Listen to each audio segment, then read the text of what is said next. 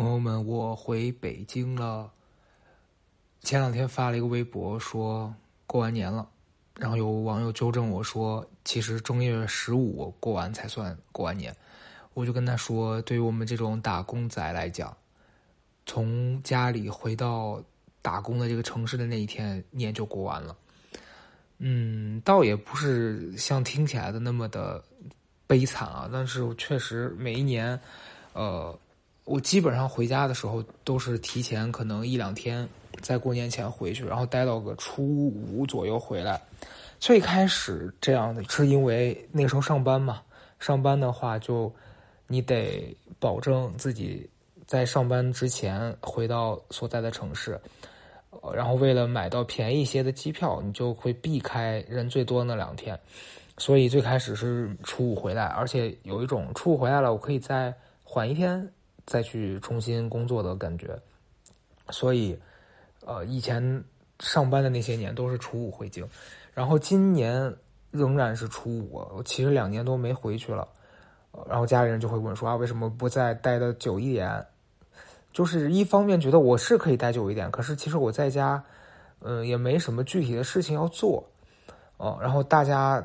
也有自己的生活秩序啊，你老家的那些朋友啊，包括家人也都要开始。呃，工作干嘛的？你待在那儿确实没有什么事情可做。嗯，其次是，嗯，就回到北京之后，你会有一种要重新开始筹备今年的要做的事儿的感觉了。那天看到一个朋友发那个微博说，他家应该是在云南吧，所以他回到云南会有很多好吃的，然后风景什么又很很好看。他就说。呃，回到家里虽然很快乐，但是回到自己工作的城市才会有一种我必须自律、必须奋斗的感觉。我当时特别能理解，因为我今年也是史无前例的在家乡的时候会感受到这里好好，有点不想走的那个感觉。可是确实，你回到北京有一种我还得继续往前冲的这种冲劲儿吧？就这个是在家里那边很难有的感受。嗯，所以今天跟大家主要就着上一期聊的那个尊重他人命运的结果往下再说一说吧。上一期其实我挺开心的，因为前面几期 solo 什么的，呃，播放量也就两千多，嗯，应应该我觉得听的人不是很多吧。然后上一期，呃，我现在看是五千七百多，就证明大家不管是听过的人反复回来听，还是有别的人、别的新的朋友进来听了，大家可能会。有感受吧，我就觉得它这个量应该是直接反映了你这期讲的东西有没有让更多的人产生共鸣，所以我还挺开心。虽然没有说很高，但是也还不错。对，所以今天这期呃，主要是跟大家聊几个变化的点吧。嗯，第一个点是觉得刚讲到这个回到大城市的点，我这两天回到北京的感受之一就是这个城市还没有恢复秩序。就每一年过年，大家应该都会有这样子的感受，是从呃大年三十之前的可能半个月，你就发现这个城市的很多运力啊，呃，这个快递啊，包括外卖都会开始逐渐变得紧紧缩，然后是很不好找人，你点个外卖可能就一直没人接单，快递很多地方也不发了，然后这个成这个情况一直要持续到正月结束吧。大概是这样。今年我初五回来，呃，我那天本身买了一个很晚的机票，我是飞大兴，因为大兴机场比首都要便宜一点，嗯，就同样的价格，你可以在大兴买到公务舱。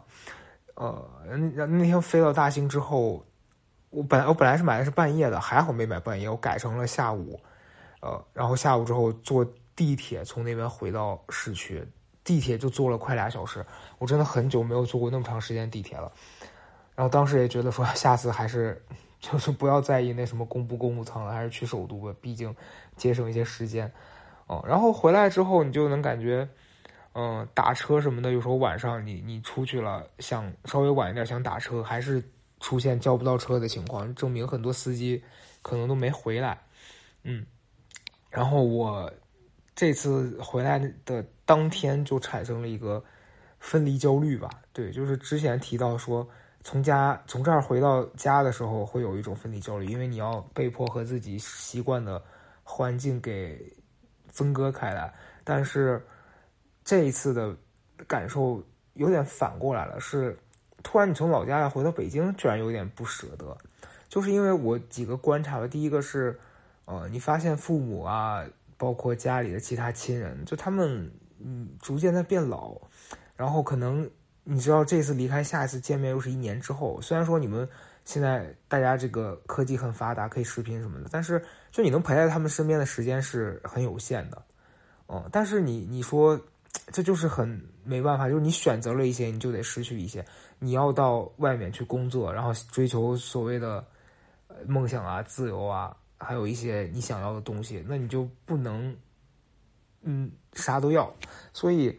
我今年在离开的那一天，有一种很复杂的感受，就是，嗯，怎么说呢？它是一种，呃，你觉得心酸也不是，然后是一种就是失落，对，就我觉得失落可能更合适那个情绪吧。我我在上车之后，因为以往，呃，我我从我家走，然后我爸都会那个把我送上车，然后看看我车开走，然后以往就觉得哎呀好像还好，今年就觉得。下一次可能这个场景又是一年之后了，就会觉得有一点点难过，对，难过跟失落吧。但是确实你也不知道能怎么办。我觉得可能很多在外头的人都会这样。然后，呃，我觉得因因我觉得能发生这件事儿的原因是我们之间的关系也发生了变化。就是之前，呃，好几年前我们俩。每次回去其实也聊不了什么，就是有一种他在说他的，我在说我的，就你们两个都在说话，但是却没有在交流。然后今年我愿意听他讲话了，然后他也愿意听我在说什么了。我也很感谢播客这个平台，就是让我们两个甚至有了更多的交流机会。因为我爸有在听我的这个播客，不管是小高的岛还是高贵，嗯，他就觉得我讲的一些事情有帮到他。所以，我其实挺诧异的，就是你在做这件事的开头的时候是没有这些预设，也没有想到它会有这个作用，但实际上它就是神奇的发生了。所以这点我还挺开心的。所以我们两个在交流的过程当中，今天聊了很多。我觉得以往他的我对他的不理解，包括很多年前发生的不美好的记忆，他今年都能很大方跟我讲说以前是为什么，然后。呃，他的心态上的一些困境啊，包括他不舒服的点，他也能很坦诚的告诉我说他为什么会这样，然后我会根据他告诉我的这些答案，我从里面找到我觉得其实不是那样子的真相，然后去跟他分享啊，然后我也不知道这些事儿能实际帮助到他多少，但是我至少觉得你们两个在聊这个的过程当中，他是在听你说话的，我觉得这个是很重要的，所以我们俩。呃，在过年期间有几次交谈之后，我觉得有一种你更了解他的感受，嗯，我觉得这个很好，所以也会有一种，呃，就让我想到，我觉得这这跟前几年我们俩之间可能你会觉得有隔阂，然后今年把这个东西消除掉之后，你会觉得啊，好像在我小时候就童年的时候，你会期待你跟父亲啊、母亲之间的关系就是这种能够正常交流，然后你也可以告诉他你的需求。哦，对，然后你也想把一些好的东西给到他，因为可能现在他们年纪都比较大了，嗯，也没有说很老，但是就确实，你想我们都三十岁了，他也也五六十了，然后，呃，我发现他也有一些可能原来我爷爷奶奶身上才会有的习惯，就很多东西坏了也不舍得换，呃，将就用着，然后也也不舍得告诉，也不忍心告诉你说我这些东西不好了，然后今年就嗯。完全没有说是，呃，省着啊或者怎么样。我觉得这些东西，在我这儿看来，其实是很很便宜，然后很随手就用坏就丢掉的东西。所以以以往你觉得说把钱给到他等他还，但你发现他可能也不会那么的爽快，因为在他来看这可能是浪费，然后你就只好自己替他去把这些东西全都更换了。然后这个感觉就是，虽然说你也没有说花太多钱，但你觉得你在帮他，呃，就是你让他认识到，其实这样子是挺简单、挺直接的一种方式，就有一种以前小的时候他在教你看很多事情是怎么怎么做，然后现在你可以反过来去跟他分享你看到的生活和世界是啥样的。我觉得这个感受还挺不一样的吧。对，它不是一种什么骄傲啊，或觉得我自己多了不起，而是你你就是能从小事当中去让他发现一些小小的美好的事情，嗯。然后第二个改变是，我觉得，嗯，我在过年期间有几个感受是，嗯，以前不会有的，就是是因为我自己先改变，然后呃，我才发现的。就我记得我在一八还是。一八年左右吧，当时应该是那个红海行动，那个也是过年档。然后当时的经纪人帮我介绍了一个工作室，去跟海清海清姐聊她的这个呃红海行动的这个电影。然后当时公众号现在应该还是能看到，就当时还拍了一个视频嘛，采访他。然后那个视频其实也很粗糙，就 应该是拿了一个相机还是啥拍，但是剪的。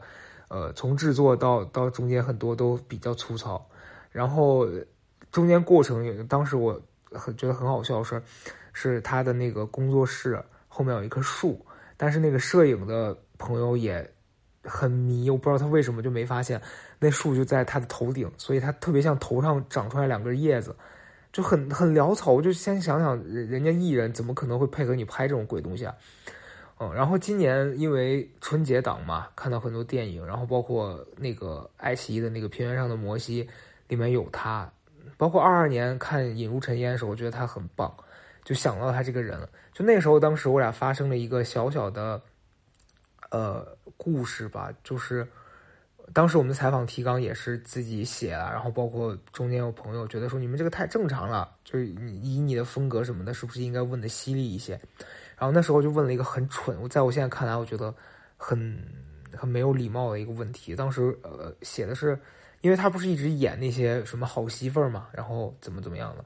然后那个当中有一道题是非常抖机灵的，就问他说：“你觉得在战场上杀敌和伺候婆婆哪一个更难？”就是这个题非常的台湾综艺，你知道吧？就是把两件事完全混为一谈，其实根本就没有可比性。我现在真真的觉得，我想到我当初问这个问题，我想一头。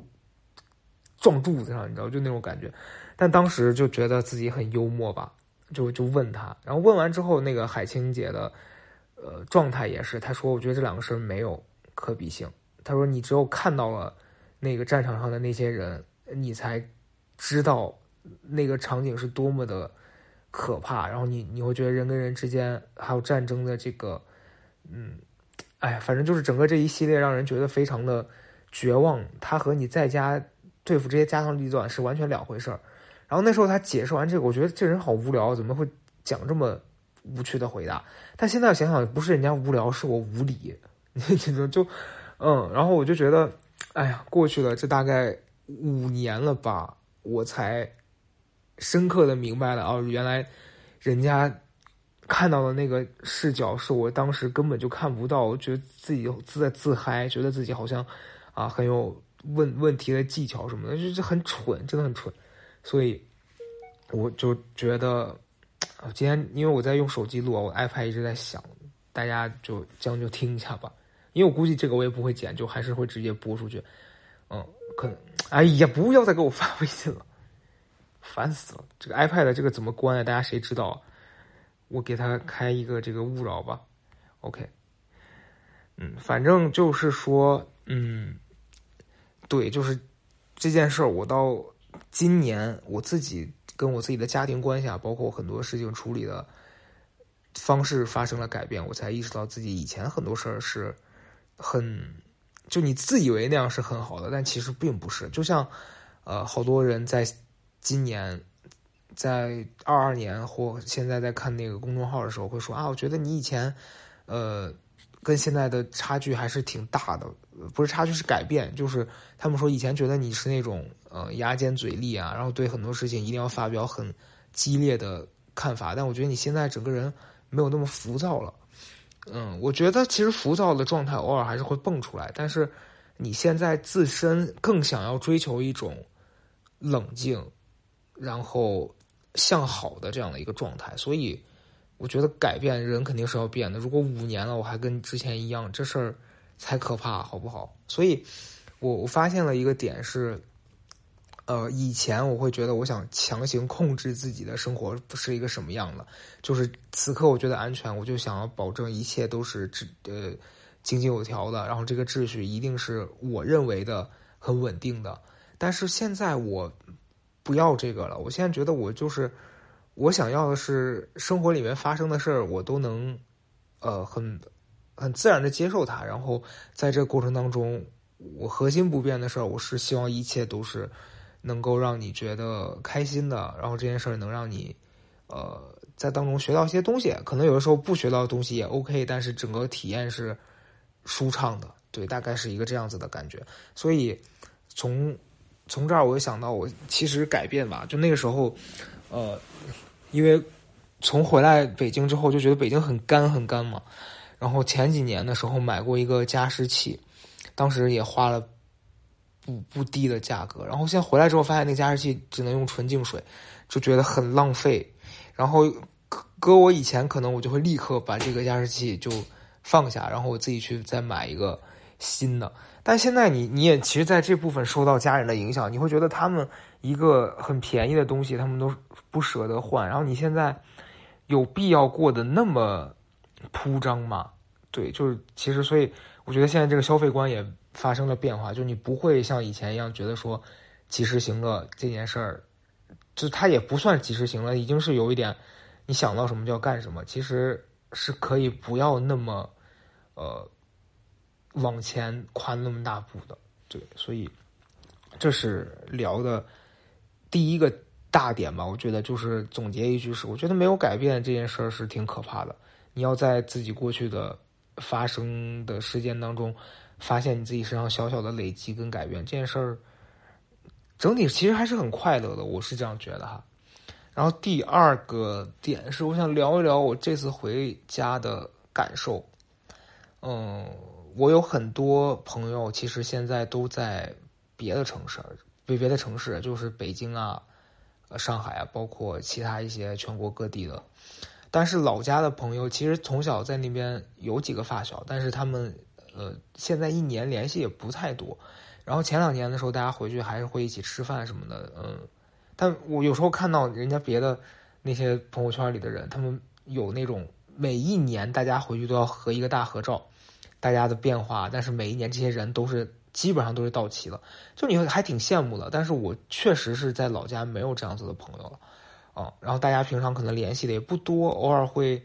给你点个赞。然后今年我回去之前就在我们那个群里面问了一下，因为我其实说真的啊，如果我不问，我觉得可能也没有人会在里面说话。我问大家过年要聚吗？结果我发现有人也不在，然后有的人是根本没回。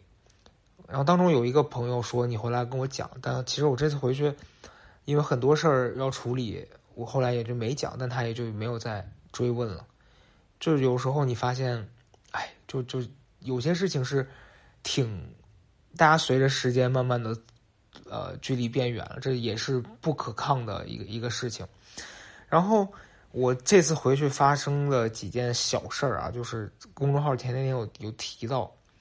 就是一些老家的人的变化，给我的感受还挺，挺挺不一样的。啊，第一个是我见了一个很多年前，呃，就好几年。都没见的表哥，差不多得有十年了吧？哦，他就是是我妈的姐姐的孩子。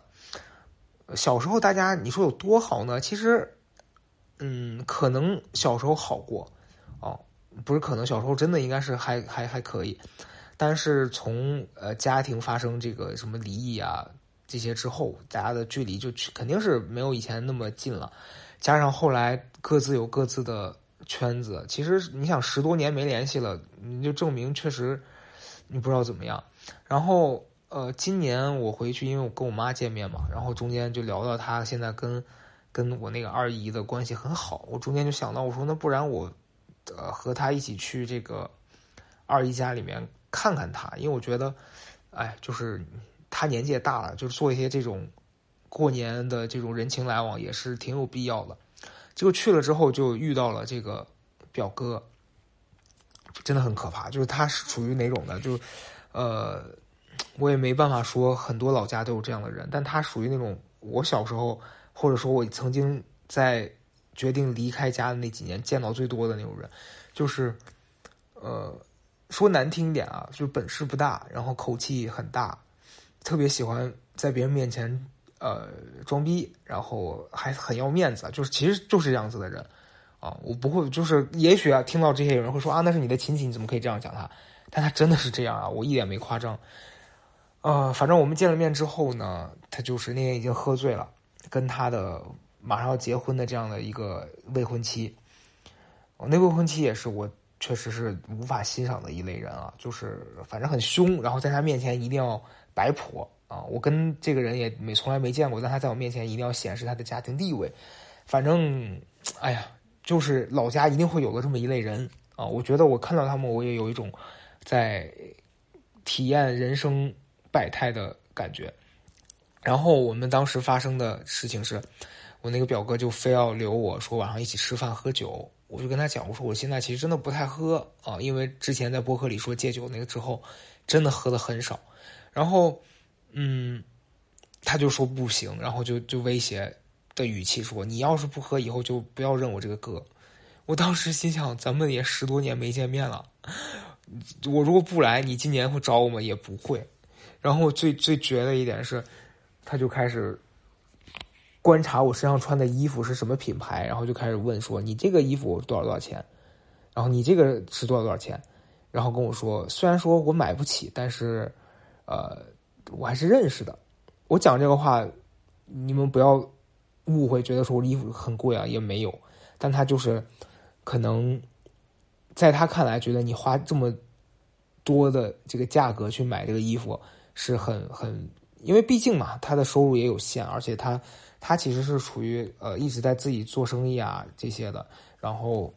很多钱都赔掉了，这两年这个实体经济又很难做。然后聊到这些就很尴尬，一度走不下去。然后那个时候大概是五点半，他说咱们做到七点半去吃饭。我心想天哪，还要跟你做两个小时，不如杀了我。然后到又过了二十分钟，我感觉气氛已经就是僵到无话可聊。他那个老婆也无数次的在他面前就是龇牙咧嘴。反正我就在一个恰当的时间，我觉得我就说那不然我们去吃饭吧。于是我们就去吃了海底捞。然后这个海底捞就就很很很妙，因为他以前老去吧，就会获得一个什么会黑卡会员吧。我真的太久没有去海底捞，所以我一直平常也吃的可能少，我根本不知道这个黑卡有什么权益。据他所说，以前是可以打八八折。于是呢，于是呃，在过年期间那餐厅人很多的情况下，他就要等位嘛。然后他在等位的时候，就过去跟那些店员去说：“哦，我我我可是，人家也没有这样说了，但意思是说我可是这个黑卡会员，你让我等，我很不满意。”他跟服务员说了这样的话，然后服务员可能也迫于压力，或者是人家刚好有座位，就给我们安排进去了。然后中间吃饭啊什么的，就都还正常嘛，就聊天啊。但我能感受到他的那个。呃，老婆也不是很开心，因为我也非常理解。其实我是很不想去的，我也是被逼的无奈。你想，人家根本就没见过你，也不知道你是谁，对吧？你大过年的突然到人家家，然后人家还得请你吃顿饭，而且那顿饭在人家看来，一顿五六百的饭也不算便宜，所以就我也很难受。但我又不知道我能做什么。我当下给人家钱，我去买单，他们肯定要跟我生气，就。很哎，很复杂，我不知道你们懂不懂我这个感受。反正，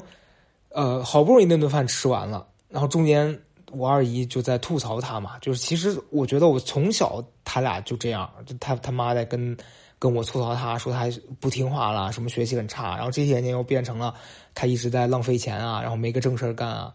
他就很大声在那个店里面跟他妈反驳，意思就是说，那我，呃，你是我妈，你不做件事儿。嗯，你你难道你你觉得你不该帮我吗？就你知道这所有的这一类话，在我听来，我就觉得说，你怎么能说得出这种话，而且那么理直气壮呢？所以就是很，我当时也就是想说，赶紧就吃完饭赶紧回家。然后在吃完，眼看就要吃完了的当下，发生了一个很尴尬的事情。是他去买单，然后人家店员告诉他说：“我们这个黑卡不打折了，现在就取消了这个折扣的这个这这个事儿了，就送你一个果盘，然后再送你一些什么小零食这些的。”我觉得也挺好的，对吧？但是他就不知道为什么就突然就杠上了，在店里面就音量又再提高了可能三到四个度，前面已经很高了，然后又又提高三到三到四个度，就跟人家说：“把你们经理给我叫出来。”然后就把经理叫出来，然后来了一个反正看起来像是负责人的这样的一个一个女孩，就在跟他解释说我们现在没有这个折扣，不拉不拉的。然后他就很气愤，在店里面用很大声音喊说：“我告诉你，我差那点钱吗？其实你们算一下，五百多块钱打个八八折，也就省几十块钱。”然后他一直在强调说：“我不差这这点钱，我要的就是一个道理，对吧？”然后你们现在告诉我，你们是从哪天开始取消的？我现在来查我的消费记录。哦，我当时真的很想死，朋友们！我现在讲这个的这个此刻，我还是会回到当下那个尴尬的那个氛围里，我好想死。然后我就默默戴上口罩，退到旁边，因为你知道你劝不住的。就这类的人，他在那个状态下，你越越拉他，他越来劲。我就只好默默的退到旁边。然后他的妈妈、他的老婆也并没有要管他的意思。后来反正。撕扯了半天嘛，闹到旁边人都在看什么的，就就走了。然后出去的路上，他一直在说：“说我一定要投诉他什么什么的。”然后那一刻，我真实的，我不不怕你们听到有什么说法或怎么样，我就是觉得你当时离开这个地方是对的。就我曾经一度也是觉得身边的人为什么都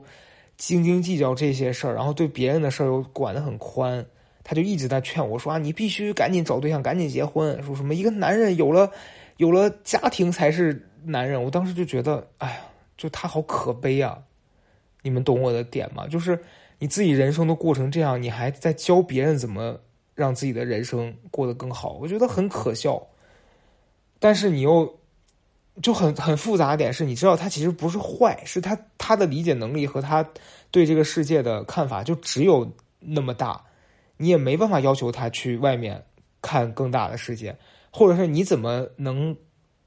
说服他说你现在看到的世界是更好的？也不一定，对吧？或许你现在觉得很好的地方，对人对于人家来说是不适应的。可能他在我眼里的样子和我在他眼里的样子是一样的，他觉得我我我这样也没什么，对吧？但人家有有还有心去请你吃个饭什么的，所以我觉得可能。